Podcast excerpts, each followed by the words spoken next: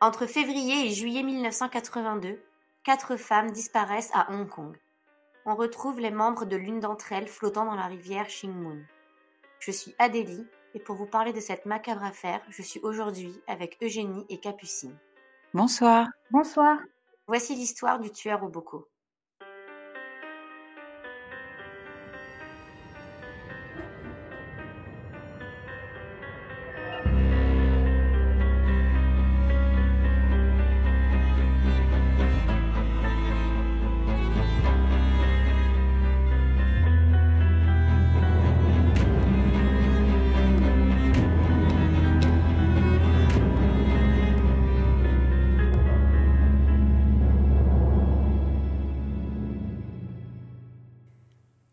12 février 1982, un homme en promenade fait une macabre découverte.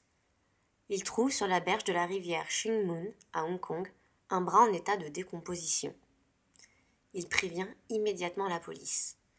Plus tard, on retrouve des jambes et finalement on réussit à reconstituer le corps d'une femme qui avait été découpée en plusieurs morceaux et jetée à la rivière.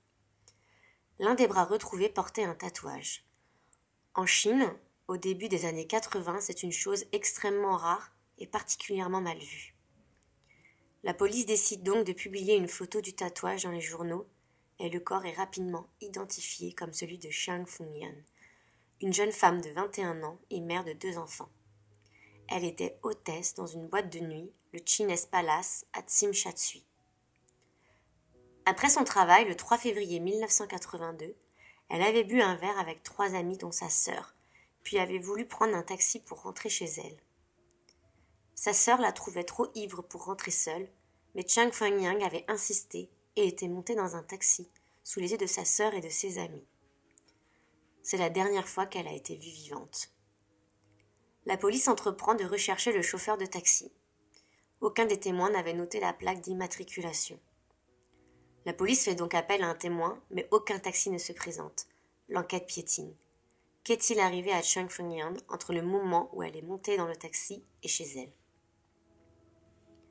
Le 29 mai 1982, une autre fille disparaît. Il s'agit de Chang Van-kit. Elle est serveuse dans un bar et a 31 ans. Et puis deux semaines plus tard, c'est au tour de Lang Wan de disparaître. Elle a 29 ans et est caissière.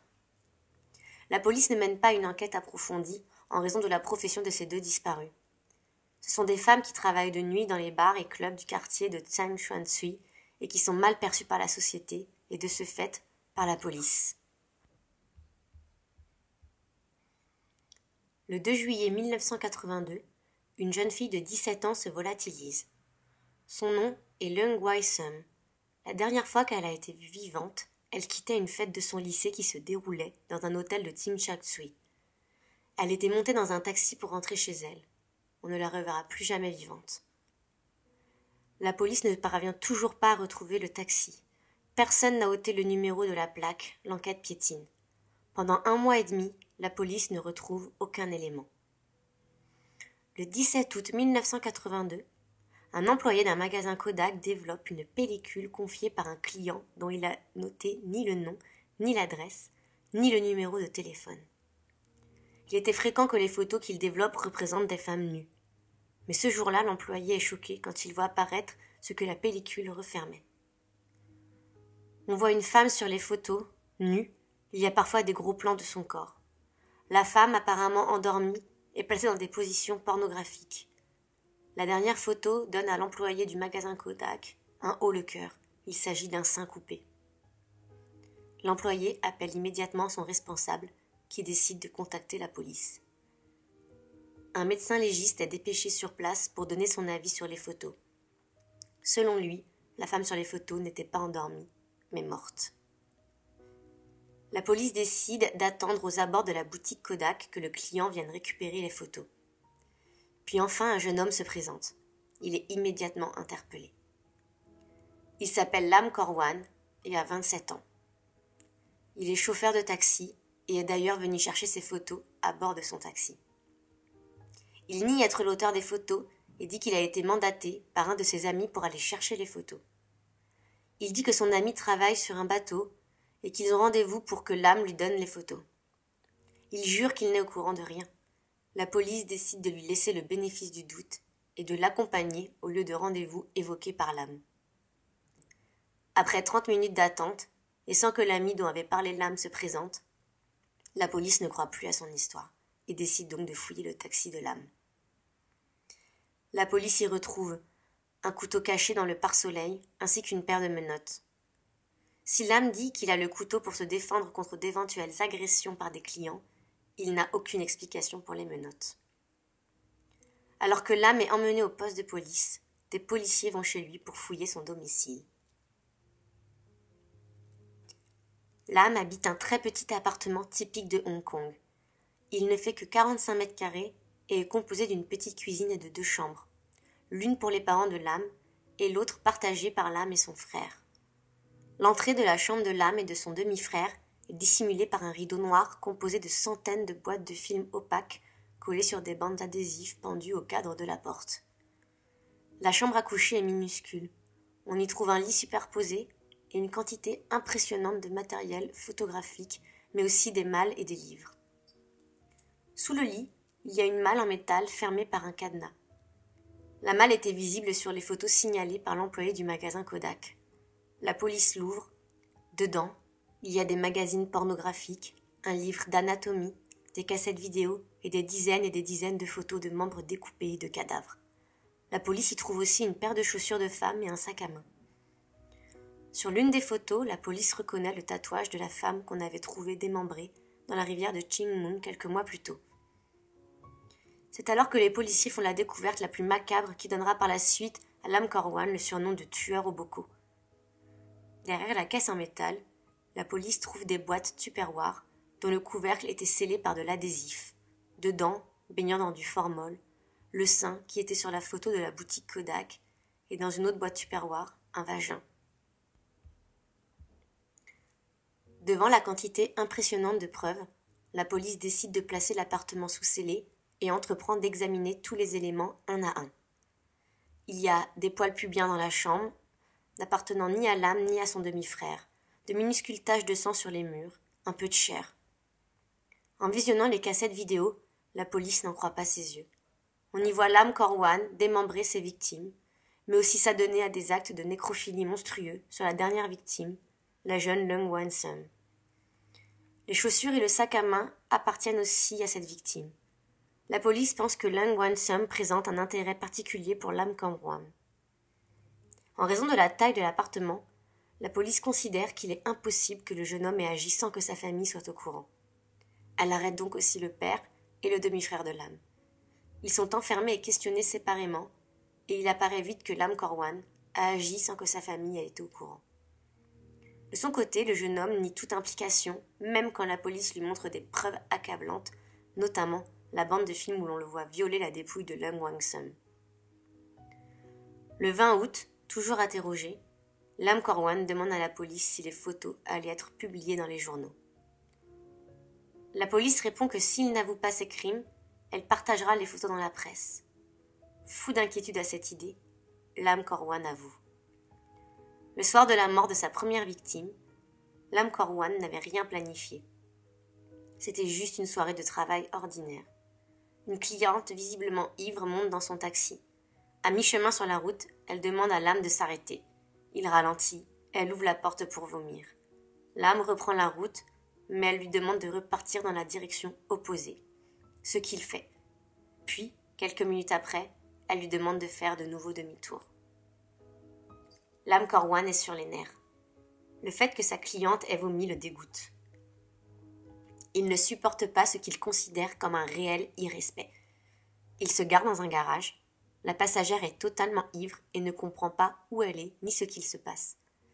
Il descend de la voiture et ouvre la portière de la passagère. Il se saisit d'un câble électrique et l'étrangle. Il remonte ensuite à bord du taxi et reprend la voiture. Il va chez lui, il est cinq heures du matin. C'est l'heure à laquelle il finit le travail. Il n'y a personne dans les rues. Il prend le cadavre et rentre chez lui. Il cache le corps sous le canapé. Sa famille dort encore. Il va ensuite se coucher, ou plutôt il fait semblant de dormir. Il entend sa famille se réveiller et se préparer pour le travail. Quand ils partent, il récupère le cadavre sous le canapé il recouvre le sol de sa chambre avec une bâche en plastique. Il entreprend de découper le corps de sa victime avec une scie électrique, ce qu'il trouve trop salissant. Cela lui prend plusieurs heures. Il photographie les différentes étapes du démembrement. Ensuite, il emballe les différents morceaux du corps dans des paquets. Il dépose ensuite les paquets au bord de la rivière Shinmun. Déçu d'avoir mal découpé le corps et d'en avoir mis partout, l'âme décide de recommencer en étant cette fois bien préparé. Il achète du matériel chirurgical ainsi qu'un livre d'anatomie. Pour la deuxième victime, il découpe le corps avec soin et minutie.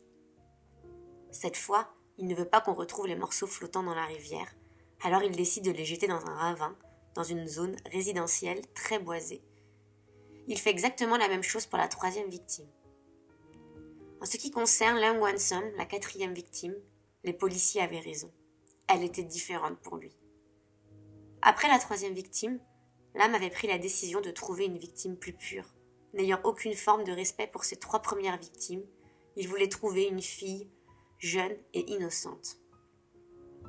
Quand il voit Lung Wang sortir de l'hôtel, il se dit qu'elle correspond bien à ce qu'il avait imaginé.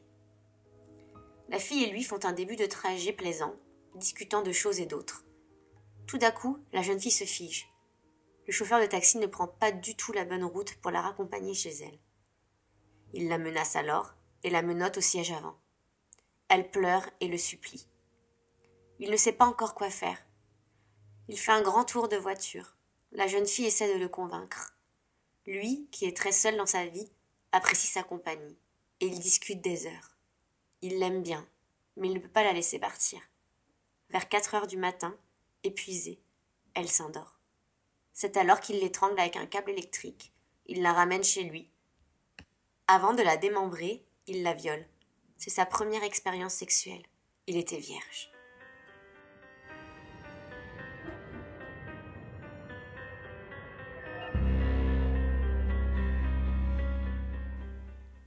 Lam Korwan naît à Hong Kong en 1955. Alors qu'il est encore très jeune, ses parents divorcent. Lam grandit avec son père, qui s'est marié trois fois, et sa belle-mère ainsi qu'avec son demi-frère, avec qui il partage sa chambre dans un vieil immeuble dans le quartier de Tokawan à Hong Kong. Il a une enfance très malheureuse, étant régulièrement battu par son père et ne recevant aucune forme d'amour de sa famille. Quand il a 18 ans, il s'achète un Polaroid et développe un goût certain pour le voyeurisme sexuel. Il se cache dans les toilettes publiques et quand une femme rentre dans une cabine de toilette, il passe son appareil sous la cloison et prend la femme en photo. Il part ensuite en courant. Rapidement, ce voyeurisme prend une autre ampleur quand l'âme tente de toucher les femmes qui vont aux toilettes. Il est arrêté pour agression sexuelle et envoyé en institut psychiatrique. Le juge considère en effet que les agressions dont il est coupable sont symptomatiques de troubles mentaux. Il y reste trois ans. À sa sortie, il décide de devenir chauffeur de taxi. Son goût pour la photographie pornographique ne semble pas avoir été diminué par ses années en institut psychiatrique. Il collectionne les revues pornographiques qu'il se fait livrer, parfois depuis l'étranger car il a honte d'acheter lui-même des magazines pornographiques dans une boutique. Il prend l'habitude de photographier les parties génitales des femmes sur ses magazines. Il les agrandit ensuite en taille réelle. Un jour, il décide d'aller voir une prostituée, mais cette décision se solde par un échec. Il a un problème d'impuissance et ne parvient pas à avoir une relation sexuelle avec elle. Selon ses dires, la prostituée s'est alors moquée de lui, ce qui lui laisse un sentiment de frustration énorme et d'injustice. Les psychiatres pensent que ce rejet lié à l'impuissance de l'âme, ainsi que son obsession pour les femmes, pourrait expliquer la violence dont il fait preuve par la suite. Il a envie des femmes et à la fois peur d'elles. Cette frustration s'est transformée en haine et en besoin de domination. De plus, disposer des cadavres des femmes lui permet de découvrir l'anatomie féminine sans peur du jugement lié à son impuissance. Lors de son interrogatoire, il avoue avoir perdu sa virginité avec le cadavre de Lung Wei-sum, sa dernière victime, âgée de 17 ans. L'âme développe une passion coûteuse et dévorante pour la photographie. Il possède plusieurs appareils photo, des dizaines d'objectifs, des trépieds, du matériel de lumière. Il a aussi de très nombreuses photos dont il est l'auteur, des pellicules, des négatifs, des bandes vidéo. Il range tous ces objets de manière extrêmement soignée et méticuleuse. Ce sont ces soins et cette méticulosité qui ont permis à l'âme de ne pas être soupçonnée par sa famille, qui ne connaît ni son goût pour la pornographie, ni ses actes monstrueux, pensant qu'il est juste solitaire et passionné par la photographie. Bien que vivant dans le même espace réduit que son demi-frère, l'âme Corwan veut à tout prix protéger son intimité. En effet, il interdit à son demi-frère de toucher ses affaires et le frappe si jamais celui-ci n'obéit pas. Les deux frères n'ont donc pas de relation agréable. De plus, l'âme et sa famille ne se voient que très rarement, car l'âme travaille de nuit et sa famille de jour. Quand il se lève, sa famille est déjà partie au travail et quand il rentre du travail, vers 5 heures du matin, tout le monde dort. L'âme Corwan est de nature solitaire, ce que ce rythme décalé ne permet pas de changer. Il n'a pas d'amis et n'a jamais eu ne serait-ce qu'un flirt à l'âge de 27 ans.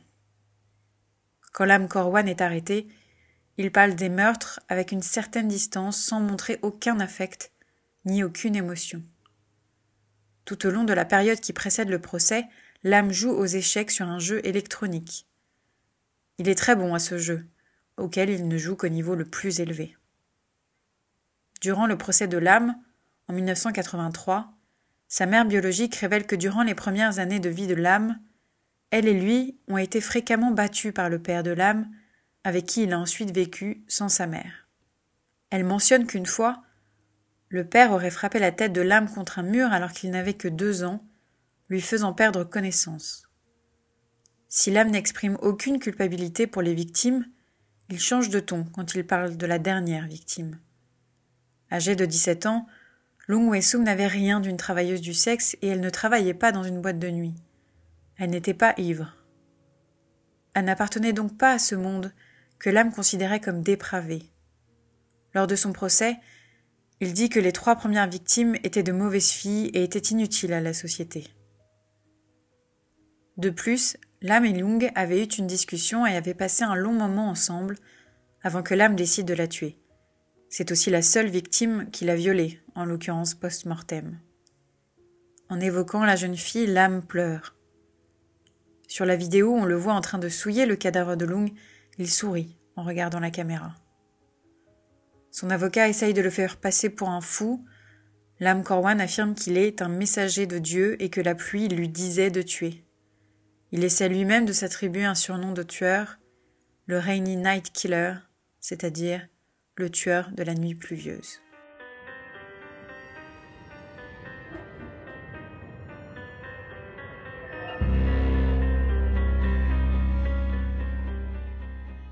Les déviances sexuelles dont souffre l'âme Corwan sont rattachées au voyeurisme et à la nécrophilie. La nécrophilie désigne le fait d'être sexuellement attiré par des cadavres et est classée en tant que paraphilie. La paraphilie est un terme psychiatrique qui désigne une déviation sexuelle, soit par le choix de l'objet du désir, soit par la déformation de l'acte sexuel. En ce qui concerne la nécrophilie, c'est le choix de l'objet du désir, en l'occurrence un cadavre, qui constitue la déviation, car un cadavre n'est pas supposé susciter de désir ou d'excitation sexuelle. Le voyeurisme, quant à lui, est une déformation de l'acte sexuel.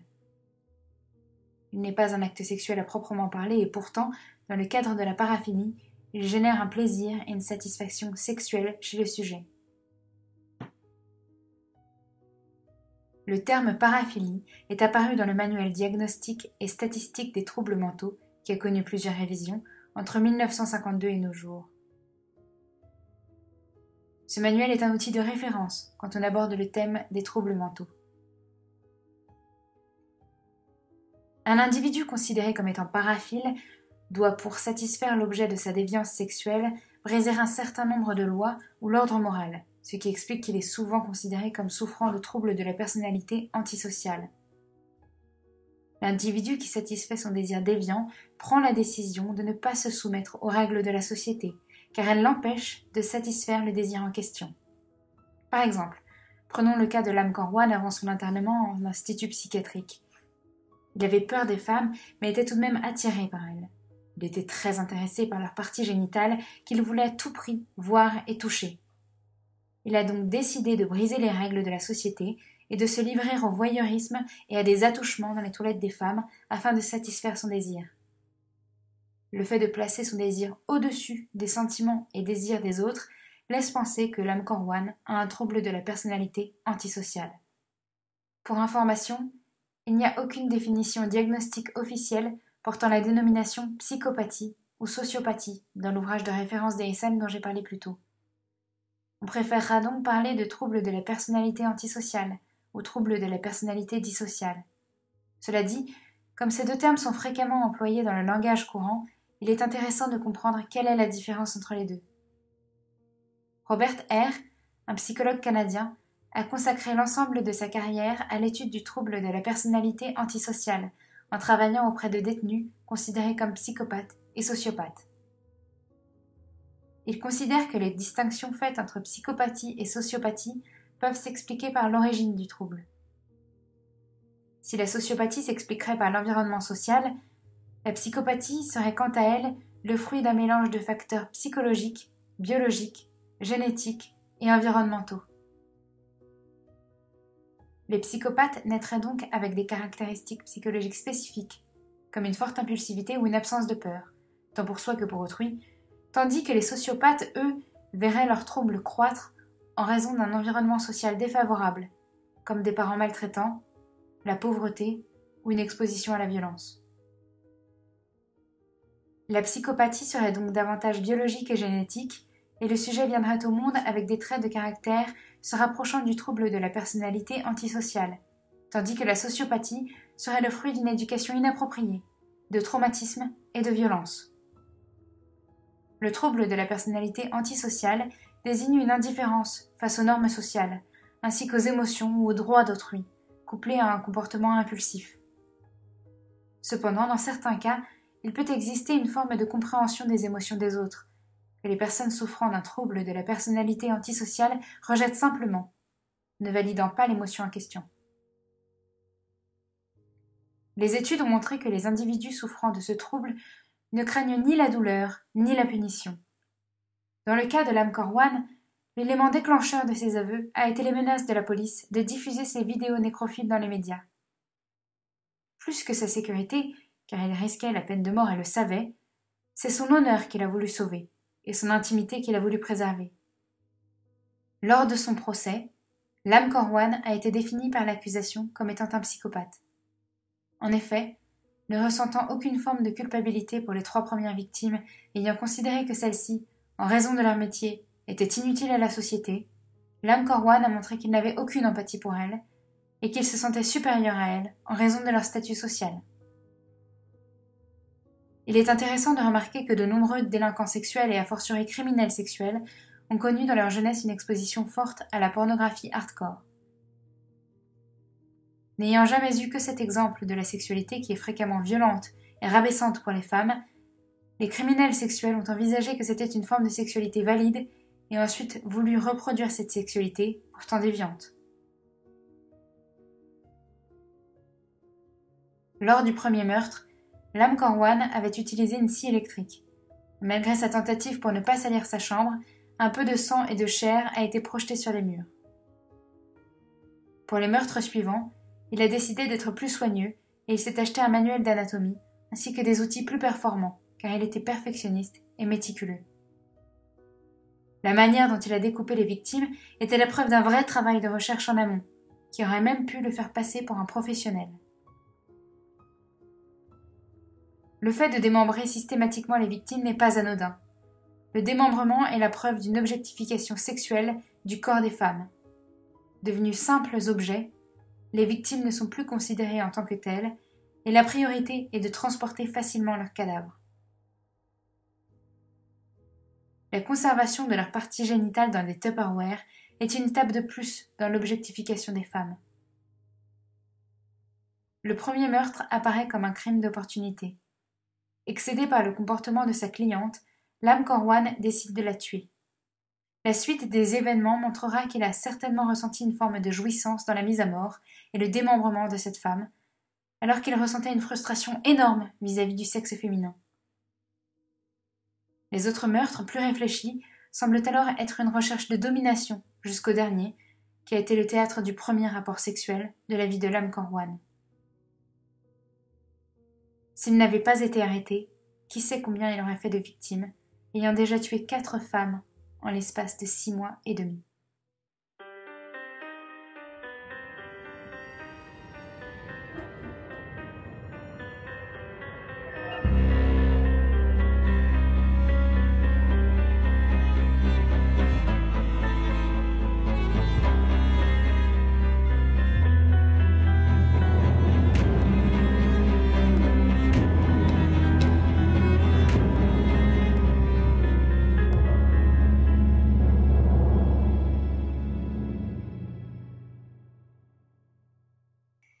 Suite à cette affaire, je vais vous parler d'un livre qui me semble assez proche de votre affaire, qui s'appelle Le Parfum, qui est un livre allemand écrit par Patrick Susskind et paru en 1985.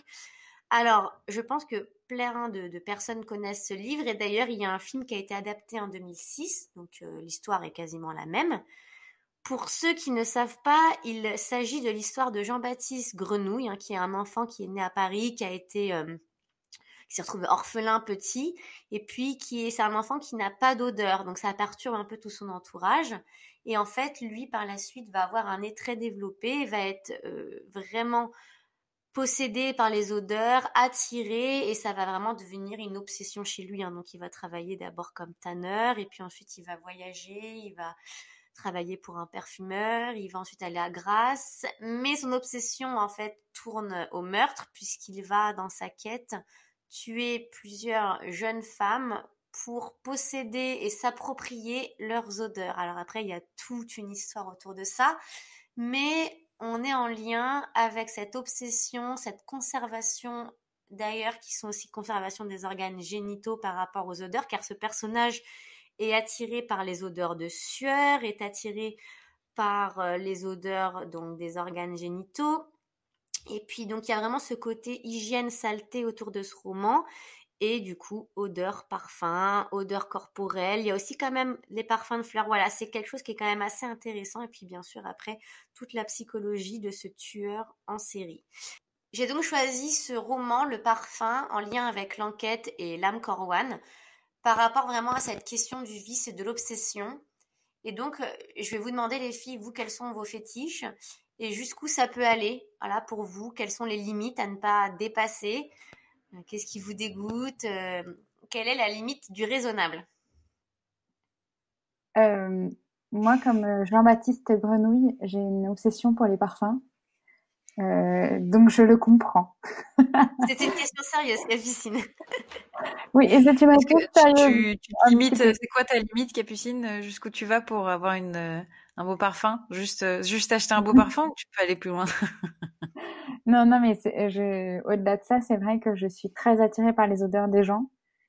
Euh, peut-être un peu comme tout le monde. En plus, on dit que, que l'odeur, c'est quand même le, le sens le plus lié à, au souvenir.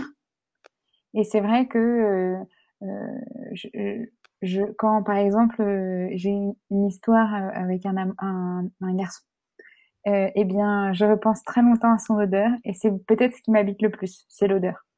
Donc c'est vrai que je, j'ai moi aussi un fétiche pour l'odeur et c'est quelque chose que je comprends. Et toi, Eugénie?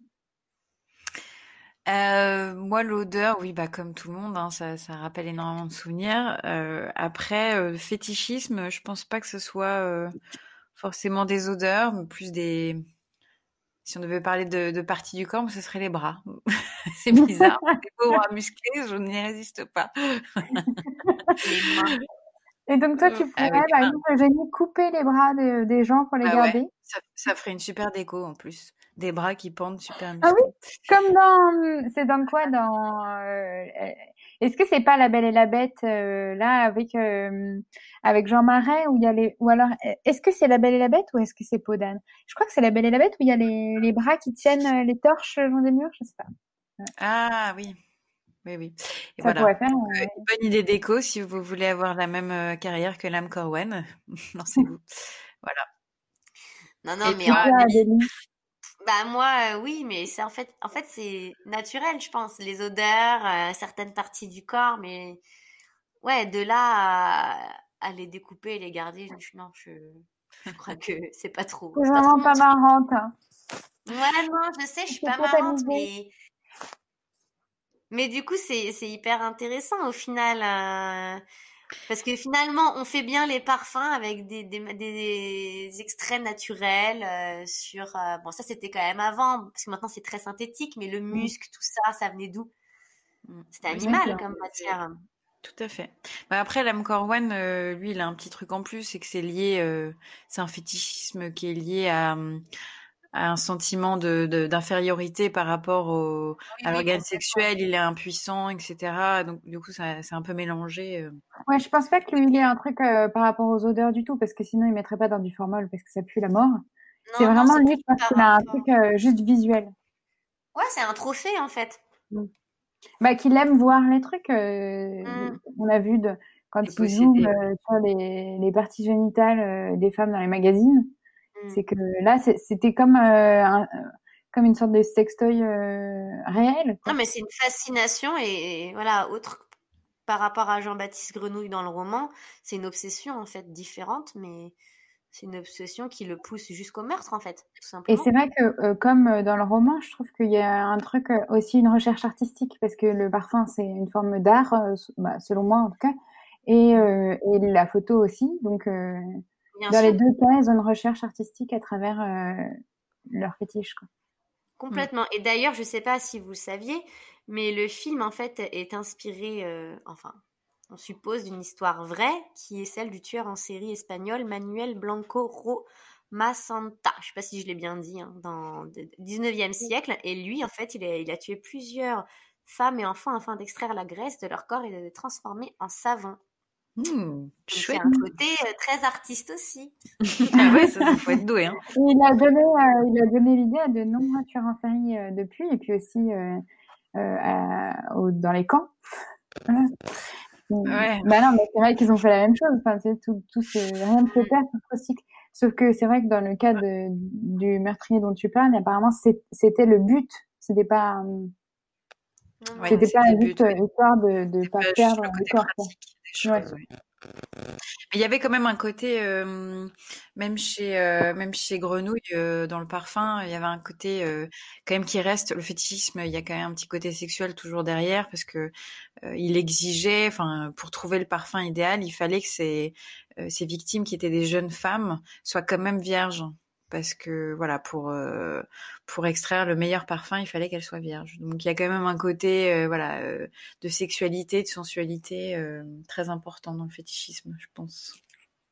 Bah, c'est vrai que aussi Lam Corwan a cherché aussi la virginité d'une dernière victime avec laquelle il a perdu sa propre virginité. Je pense que c'est un truc aussi de fétichisme de la virginité, comme d'ailleurs fournirait.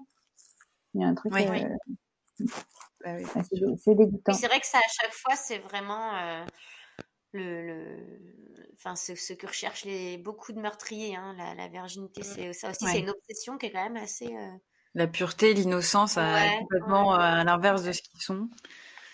Bah, c'est un peu euh, compliqué parce qu'à la fois il y a beaucoup de meurtriers qui recherchent euh, la virginité comme euh, Lam Corwan à la fin, mais en même temps euh, dès qu'il y a des nanas qui sont selon eux de petites vertus, ils estiment qu'ils peuvent aussi les tuer. Donc euh, il n'y a pas vraiment de, de solution euh, à ce problème, tu vois. Parce qu'on pourrait se dire, bah, si je cherche la virginité, de la, des de virginité le plus vite possible. Non. si t'es un peu débauché, tu risques aussi d'y passer, quoi. C'est clair. Il n'y a pas, il y a pas de recette pour échapper au tordu. Mais oui, c'est vrai que, en effet, t'as raison. Comme dans la, pour la, comment, l'âme core one, il y a beaucoup de tueurs qui vont chercher euh, les prostituées. Aussi, ce sont des proies faciles. Au-delà de, hein, du fait qu'elles, euh, pour la société, elles représentent un vice, ce sont des proies très faciles. Très Oui, dépendantes. mais C'est ça, parce qu'elles elles sortent tard, elles sont parfois un peu ivres, parce qu'elles vont prendre un verre après le, le boulot- en plein milieu de la nuit, elles sont très vulnérables. Et puis au-delà de ça aussi, c'est que leur disparition inquiète beaucoup moins la police. Mais qu'il y a moins, une, une, travailleuse du sexe euh, qui a 25 ans et qui disparaît, euh, la police, elle s'en soucie relativement peu, alors que si c'est une fille euh, qui a 16 ans et qui sort du lycée et qui disparaît, alors là, ça fait la une des journaux. Oui, c'est un peu dans, dans les grands tueurs en série, il y a un peu un, un côté cobaye et je me fais la main sur. C'est horrible hein, cette expression, mais je me fais la main sur des gens dont je suis. Et puis comme ça, après l'escalade de la violence, on va chercher de plus en plus inatteignable, de plus en plus voilà un petit défi, petit challenge. Mais oui. Ouais, bien sûr. Complètement. En tout cas, merci cas- beaucoup euh, Adélie de nous avoir fait découvrir cette affaire euh, absolument infâme. Ça va, Euh, ça va donner jeux aux gens. Ouais, qui m'a donné euh, la je- je-. Ah, n'exagérez pas. Mais j'a- j'a- j'adore cette affaire parce que elle est quand même assez incroyable et c'est une affaire, bah, vu qu'il s'est passé en Chine, et bah, Ouais. on ne- on n'en a jamais vraiment entendu parler. Voilà. Mais d'ailleurs, Ouais. j'ai une petite question. Est-ce que, enfin, moi, j'étais quand même euh, étonnée que la famille, parce qu'ils enfin, ils vivaient Oui, tous ensemble, un pas des horaires, ils se croisaient pas beaucoup, mais enfin, ils partageaient sa chambre avec son frère. Enfin, même si dans la journée ils se voyaient pas parce que voilà, ils travaillaient pas au même moment, etc.